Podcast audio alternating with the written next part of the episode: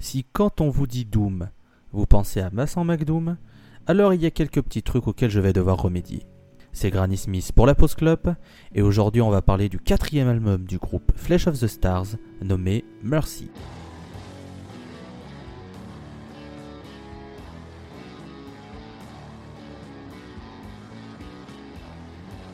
Du coup, avant de parler plus précisément de l'album, il est grand temps de parler un petit peu du Doom.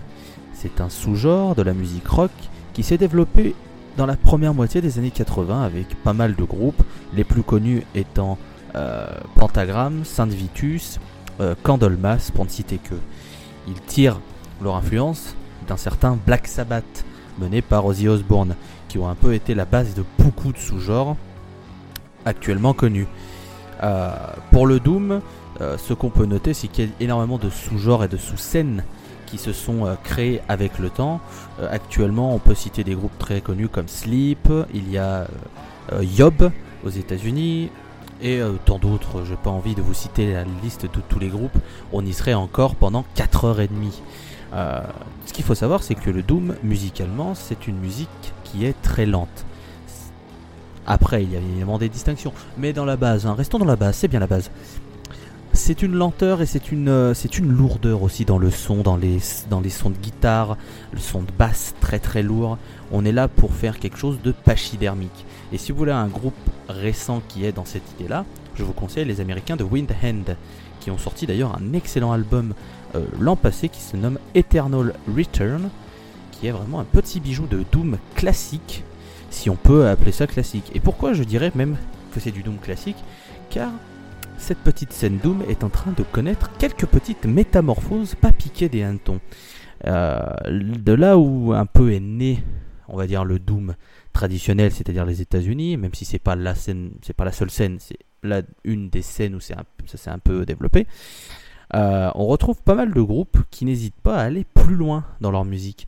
Euh, on peut citer Paul Bearer et Ancestors qui eux vont du côté un petit peu du, prog dans leur, idée.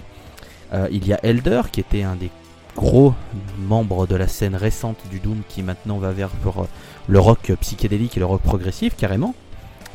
Mais euh, on peut aussi citer la scène de Chicago avec deux groupes très intéressants qui sont Reason, qui a sorti l'album de l'année en 2018 avec Calm Blackwater, ou bien donc Flesh of the Stars qui est le sujet principal de cette chronique. Vous avez vu, tout se tient. Alors du coup, qu'est-ce que Flesh of the Stars Alors c'est une entité avec énormément de membres.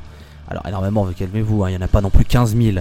Mais euh, il y en a quand même 7 sur le dernier album, notamment les frères Siani, euh, qui sont euh, guitare et, à la batterie, normalement au chant. Mais là où le chant est très intéressant, c'est qu'on retrouve aussi une femme qui est Rachel Rostemeyer, qui va apporter beaucoup de nuances, puisqu'il y a énormément de pistes où le chant est doublé. Et c'est très intéressant dans cet esprit de Doom d'avoir ces, voix qui font un petit peu, un petit peu je dirais pas glauque, mais vous comprenez l'idée. De toute façon, en écoutant, il y a cette espèce de, de bancalité, et ça se dit, de côté bancal, euh, sur la musique qui est très intéressante.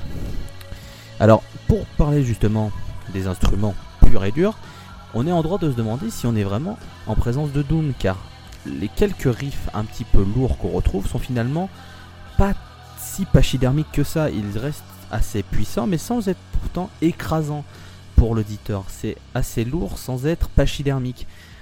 Pareil, on retrouve énormément de, passages où on a les voix soutenues par des guitares sèches ou alors juste une guitare électrique mais en son clean, c'est-à-dire sans effet de fuzz ou euh, d'autres euh, crushers, etc., etc. Notamment dans le morceau d'intro qui s'appelle Mercy. Et euh, qui est un peu un condensé de tout ce qu'on va retrouver sur cet album, c'est-à-dire on a un riff un peu lourd, il y a un rythme lancinant, puis après on va se calmer, on a des passages donc plus calmes avec les deux voix, on a des claviers qu'on entend qui apportent des touches très intéressantes. Et puis euh, sur ce morceau, euh, voilà, ça fait des montagnes russes, c'est-à-dire qu'on va remonter en puissance, on va se recalmer, on va, on va repartir, notamment autour de la dixième minute, car le morceau en fait 22, euh, sur quelque chose de plus, plus puissant. Euh, avant, que avant que la fin, voilà, ce soit les claviers qui prennent une place un peu plus importante. Bref, n'ayez pas peur de la durée de ce morceau, il passe très très bien. Car c'est très intéressant d'entendre comment tout s'emboîte et tout s'enchaîne. Et l'enchaînement, c'est quelque chose de très important car on a l'impression que l'album est presque une seule chanson. On est, on est dans un voyage. On est dans quelque chose de. de. de peut-être dépressif un petit peu.